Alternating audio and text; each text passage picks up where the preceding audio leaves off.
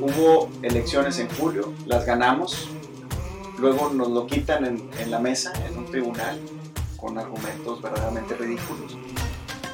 Mi nombre es Carlos Altamirano y te voy a platicar por qué hice este podcast, cuál es mi motivación detrás de todo esto.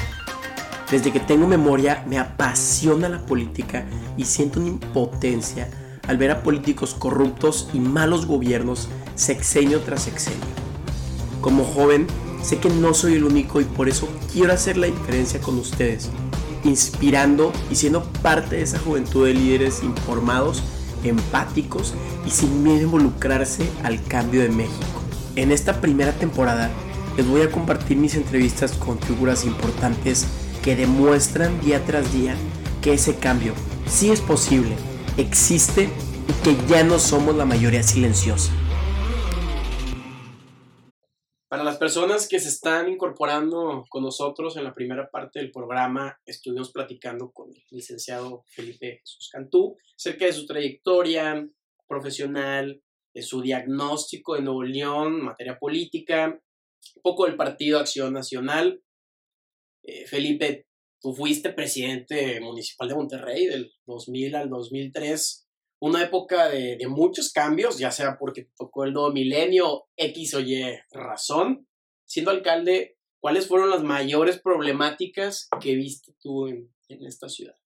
Bueno, la integración social es el mayor problema. Siempre se habla de que la pobreza y que la delincuencia y demás, pero la raíz del problema es la integración social si tú generas actividades en las que convivan los vecinos por cualquier motivo, sea el deporte, actividades sociales, manualidades, cualquiera que sea el concepto, incluso eh, religioso, todo lo que hagan en su comunidad hace que se sientan eh, pertenecientes a ella. Y ese sentido de pertenencia te da mayor solidaridad, mayor solidez entre en las colonias y eso impide que haya agresiones entre ellos eso reduce la delincuencia y aumenta la autoestima de las personas. Esa es una tarea fundamental que se hace muy poco de parte de los gobiernos y me parece que en, aquel tiempo nosotros usamos varios canales de, expresión. Uno de ellos fue el programa Acción Comunitaria, donde los vecinos decidían en qué se usaba el dinero del gobierno municipal dentro de su colonia. Y no solo enlistaban los problemas, sino que luego los calificaban cuál de estos es el que quieres hacer primero. Y cuando ellos hacían eso, 30 días después, cuando mucho, a veces menos, ya habíamos entregado las obras que ellos decidieron. Entonces, le daba a ellos el poder de decidir lo que se hacía con el dinero público que ellos mismos aportaron a través de sus impuestos. Eso nos ayudó también a que la gente fuera más consciente de en qué se usaba el dinero y aumentó la recaudación. Obviamente, pues tú te sientes obligado cuando ves que tu colonia está bien atendida, que las avenidas tienen árboles y flores y jardines, eso mejora el entorno, también te ayuda. Y hay cosas que algunos dicen, no, hombre, pues, ¿qué caso tiene que pongan pasto ahí? Bueno, eh, está científicamente demostrado que cuando eh, el color verde de la naturaleza está en el entorno, la gente se tranquiliza más.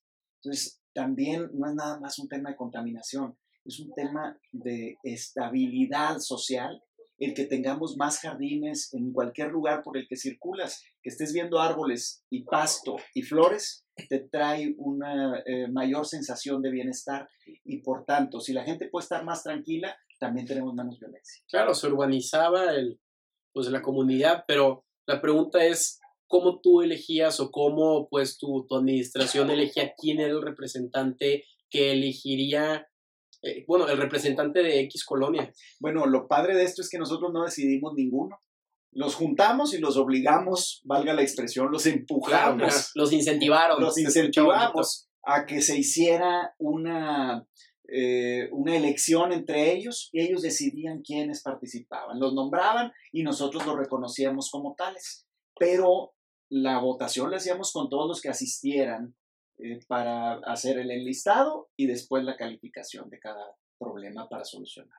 Bueno, y 16 años después, ¿cómo la comparas? ¿Cómo comparas esas problemáticas con las, las que tú ves ahorita ya siendo un civil desde otro punto de vista, o si quieres desde el mismo? Mira, eh, lamentablemente hay cosas que se pierden, el programa se desapareció eh, y ahora solo el gobierno acude a colonias cuando eh, decide hacer algo en esas colonias, pero no hay una participación activa. Y me parece que en ese sentido sí debería de haber una, una regresión en, en, lo social. Entre más anónimo se vuelve el ser humano, más irresponsable se vuelve.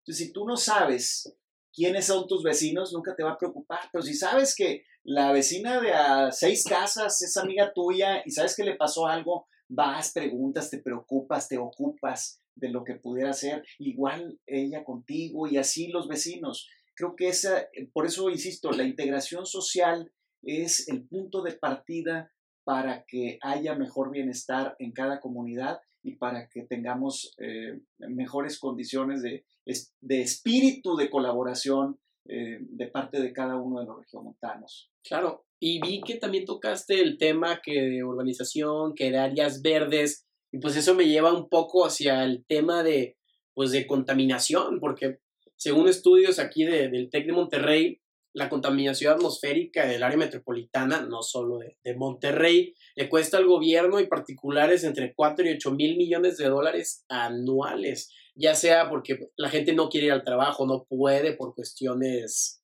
pues, de salud, de contaminación. Felipe, tú que llegaste también a ser presidente de la Comisión de Energía de la Cámara de Diputados, ¿qué, qué nos puedes decir al respecto? ¿Por qué no podemos mejorar un ejemplo, la calidad de la gasolina del Estado a doble A. Bueno, ese es un tema eh, estrictamente de políticas públicas del gobierno federal. A Guadalajara y a Ciudad de México sí le han otorgado combustibles de mejor calidad. Ahora que han entrado compañías eh, gasolineras extranjeras, han importado algo, pero no es una política pública del gobierno el asegurarnos que haya una proveeduría de combustible de alta calidad, eh, lo cual ha hecho que tengamos pues, la, la, ciudad más contaminada de México y de Latinoamérica. Pero también hace falta, eh, yo creo que la responsabilidad es de todos porque eh, no obstante que no tenemos un metro como el que quisiéramos tener, si, si de tu casa a tu trabajo tuvieras la oportunidad de irte en el metro, claro que te vas en el metro en lugar de andar pagando estacionamientos por todos lados o, buscando a cada rato un lugar libre en, algún lugar cercano a tu trabajo. Por supuesto que lo harías usando un, sistema eficiente de transporte, pero ahí eh, pues estamos como eh, que es primero el huevo o la gallina. Entonces, se han venido haciendo más avenidas, pero también la economía en general, el contexto económico, facilita la adquisición de automóviles. Entonces, hay gente que no le alcanzaba para un automóvil, pero ahora con los sistemas crediticios que hay o de arrendamiento, eh, muchísima más gente puede tenerlos. Y eso te da como consecuencia que haya mayor eh, combustible eh, en el ambiente quemado. Y por otro lado, en la industria también no hay una labor de fiscalización porque es la industria el principal contaminante. Nos echamos la culpa a los automovilistas y sí la tenemos parcialmente, pero, pero la industria no es sancionada y el argumento es, es que no puedes sancionarla porque si la clausura se pierden empleos. Si no, a ver, espérame, nadie está hablando de cerrarlo, pero si tienes que darles un plazo para que mejoren sus condiciones, eh, evitando más partículas suspendidas en el ambiente. Y eso es principalmente federal. No hay un nivel de conocimiento, pero sobre todo no hay un nivel de compromiso para sancionar a los que se portan mal. Si alguien está tirando aguas eh, eh, tóxicas a los arroyos o alguien está tirando aire contaminado con eh, partículas al ambiente, evidentemente tiene consecuencias graves. Y las dos principales compañías que contaminan aquí son gubernamentales. Una se llama Petróleos Mexicanos que está en Cadereyta fundamentalmente, aunque hay otras plantas, pero esa, la de Cadereyta, el viento viene del sureste y lo trae al área metropolitana, particularmente a la zona norte del área metropolitana. Y la otra es Comisión Federal de Electricidad, que usa eh, gas natural, pero también usa combustóleo para producir energía eléctrica. Y son de los principales contaminadores del área metropolitana de Monterrey. ¿Tú crees que es falta de Estado de Derecho falta de educación o si tú tuvieras que, no sé, tocar un tema directamente, porque digo, es huevo la gallina, ¿cuál crees que es la raíz de esta situación? El, gobierno tiene que ponerse las pilas. Las facultades para sancionar las tiene y por cobardía o por algún acto de corrupción o por lo que sea, no sanciona a ninguna de estas. Imagínate que la Profepa, la Procuraduría Federal de Protección al Ambiente, eh, llegue y sancione a Pemex. Dice, no, pues que somos de los mismos. Pues no, no somos de los mismos. Unos están para eh, eh, hacer, producir gasolinas y diésel y los otros están para sancionar a quien contamine. No son de los mismos. Que salga el mismo presupuesto, el dinero con el que se les pagan sus sueldos, ese es, otro boleto. Pero el incumplimiento, la falta de certeza jurídica, sí está dañando al país gravemente. yo creo que hay errores graves en este sentido. Uno de ellos es el aeropuerto de la Ciudad de México, que asustan también a los inversionistas. Podríamos tener más y mejores inversiones en el país si no estuvieran temblando porque les puedan quitar un contrato ya otorgado por un gobierno o por un particular. ¿Y hablas de inversión extranjera? Sí. ¿O inversión local? Bueno, también la inversión local. Hasta julio habían salido, desde, este, desde que empezó este sexenio, habían salido 8 mil millones de dólares del país eh, que son capitales que les llaman golondrinos. Se van a donde está la primavera, ¿no? Eh, y la primavera económica está donde hay certeza jurídica y eso em, hace, provoca deserción eh, de recursos, hace desértico el ambiente económico en nuestro país y por supuesto trae como consecuencia que otros países se desarrollen mucho más rápido. Sí, porque muchas, como habías dicho, muchas de esas inversiones eh, golondrinas, la cosa es que no invierten en infraestructura porque solamente están mantenidos esperando que pues, cualquier cosa puede pasar con el Estado o que Dios quiere el presidente hace X o Y cosa. Entonces eso crea mucha incertidumbre y, oye, por algo nos bajaron el nivel de los bonos eh, del, del país porque no sabemos qué es lo que puede pasar, esa incertidumbre que estabas estabas diciendo.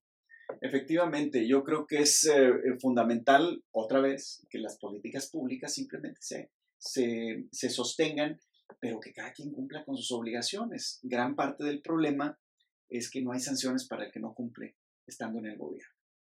Y bueno, ahorita traemos el tema eh, de moda, el del bronco, pero la verdad es que si alguien no ejerce su labor en la Profepa no le pasa nada y si en desarrollo urbano municipal no cumplen tampoco hay problema y si tú vas a construir en tu propio terreno una casa, un edificio y no te autorizan, no sancionan al que no te da el permiso aunque cumplas con todos los requisitos por ineficiencia o porque están esperando que les des algún recurso económico. Me parece que eh, la certeza jurídica es mucho más grave el problema que tenemos en esa materia en todos los ámbitos, en las tres instancias de gobierno, federal, estatal y municipal, pero también en las empresas. Y al cabo nadie me va a venir a clausurar, pues yo le sigo. Y el que va a construir un edificio se pasa cuatro pisos porque le sale más rentable.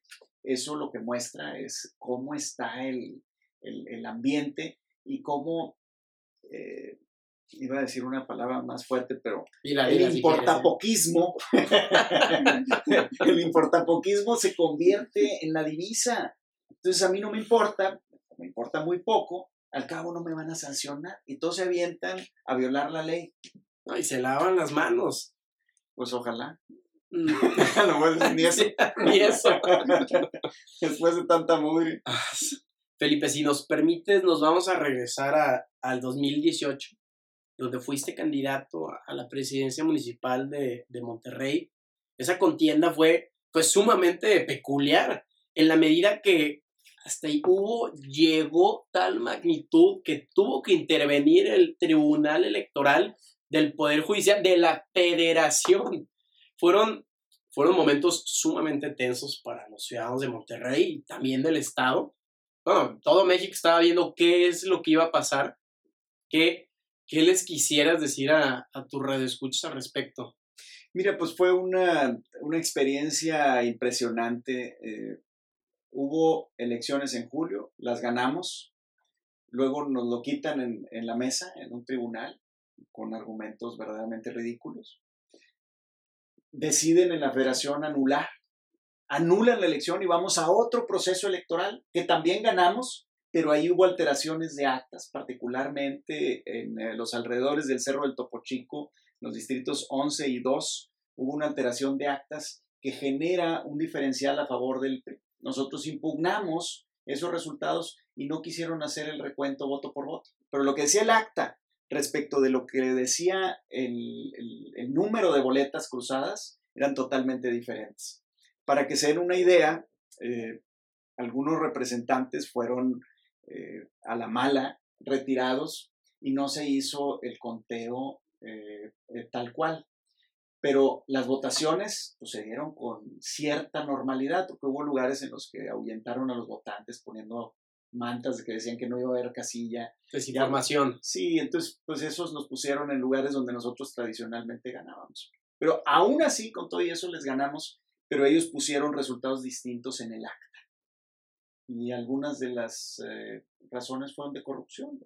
Otorgaron dinero para que hicieran esa modificación. Entonces, si el PRI había sacado 120 votos, le ponían 220 o cosas por el estilo y con eso sacaron una diferencia de 6.000 votos en, en, esas alteraciones. Entonces, para nosotros fue una experiencia verdaderamente, bueno, nutritiva, tienes que ver el lado positivo, ¿no? Aprendimos mucho, pero tristemente lo que nos demuestra es la volatilidad que puede tener un proceso electoral, que no está totalmente arraigado a la, a la población y no tiene las capacidades la gente de darse cuenta de lo que está ocurriendo.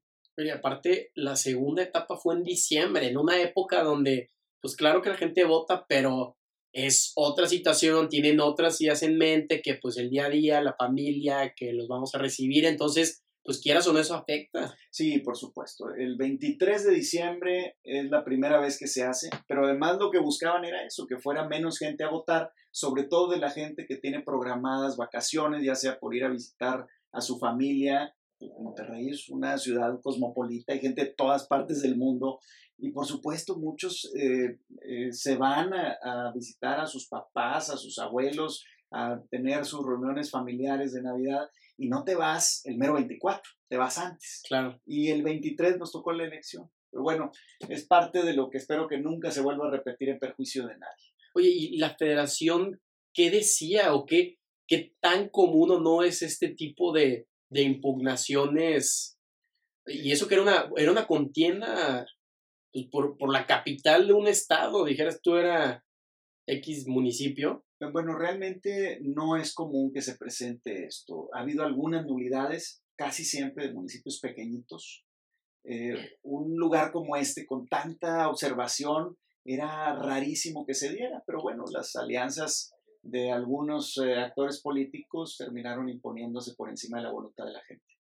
Felipe, ya para terminar, platícanos, hay que, sobre, sobre tus proyectos futuros, ¿cómo ves en, en 20 años al estado de, Nuevo León en materia política? ¿Optimista?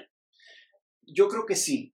Eh, hay que ser optimistas porque la sociedad es mucho más sabia tiene mucha mayor capacidad de maniobra, tiene mucho mejor conocimiento de la problemática, conoce más las alternativas de solución y creo que eso va a ir acotando eh, poco a poco al gobierno para que no haga estupideces como las que se han venido dando en el pasado, eh, sobre todo en el pasado reciente, que es lo más conocido, eh, y creo que eso nos dará un mayor despegue. Las asociaciones público-privadas, de una ley que nació en 2012, nos permiten ahora que haya participación privada eh, en, obras y servicios de gobierno y me parece que eso va a terminar mejorando las condiciones de vida en general en el Estado, pero también en el país. Bueno, ¿y qué piensas de pues las nuevas caras frescas que están llegando ahorita que estamos cerca de, la siguiente gobernatura? A mí me parece que eh, va a seguir habiendo cada vez más participación de gente que antes decíamos, pues no existían, ¿no? Sí existían, pero no se habían metido a la política. Yo espero que se meta mucho más gente y hoy los partidos políticos eh, generacionalmente no son representativos de la sociedad. Es decir, falta mucha participación de gente joven en los partidos y eso hace que al no ser tan representativos, no recojan la, eh, las cosas que son de interés para poder solucionar de parte de los gobiernos, eh, al, no nutrirse de la sangre joven, difícilmente van a poder entender. Bueno, y ya para terminar, ¿cómo evitas o cómo previenes el voto pasional o de rencor que le ha venido afectado al Estado de Nuevo León como a muchos otros en México? Pues con conocimiento, entre más conscientes estemos de lo que se puede y no se puede hacer por el Estado, cuando te hacen promesas que son incumplibles, pues hay que tener dos dedos de frente y darnos cuenta de que nos están tratando de ver la cara. Si analizamos el antecedente primero de quienes sean candidatos, si alguien que es bribón desde siempre no va a cambiar cuando llegue al gobierno. Normalmente, cuando alguien llega a un cargo relevante, se exacerban las cosas, ¿no? Claro. Si, es bueno, pues que se vuelva más bueno. Y si es malo, te lo garantizo, se va a volver más malo. Si ya hace trampas en cualquier eh, actividad de su vida, se le va a subir eso, por eso dicen la ley del ladrillo, ¿no? El que se sube al ladrillo y se marea. Eso le pasa a mucha gente, por eso tiene que estar preparado. Y si los vemos de antemano como son, eso nos va a prevenir de, charlatanes. Y la otra es lo que ofrecen. Porque alguien dice, bueno, yo estoy compitiendo, entonces que tengo que prometer más cosas. No, no es cierto, no tienes que prometer más cosas, solo tienes que prometer las que sean cumplibles. Sí, es que luego el ego nos, nos afecta, ¿no? Como dijo don Diego Fernández de Ceballos, el poder es una droga, a corto plazo te puede beneficiar, pero a largo embrutece. De acuerdo. Este, pues Nuevo León es un, es un fuerte estado, es un estado fuerte con industria pesada y hombres trabajadores. Lo que se necesitan son gobernantes que pongan en alto a la Sultana del Norte sin olvidar que al ser ciudadanos tenemos un contrato que es recíproco, donde nosotros también debemos exigirles a nuestros gobernantes informarnos e involucrarnos. Por eso mismo, agradecemos al licenciado Felipe Jesús Cantú por el esfuerzo y empeño que le ha dedicado a su Estado, independientemente del puesto. Felipe, muchísimas gracias por esta entrevista y tu tiempo. Sabemos que eres una persona ocupada y te deseamos siempre lo mejor. Gracias por escuchar esta segunda parte de la entrevista con el licenciado Felipe Jesús Cantú Síguenos en redes sociales y no te pierdas la entrevista este próximo miércoles con la alcaldesa de la capital de Sonora del 2003 al 2006, exdiputada federal y diputada local por Movimiento Ciudadano, la licenciada María Dolores del Río.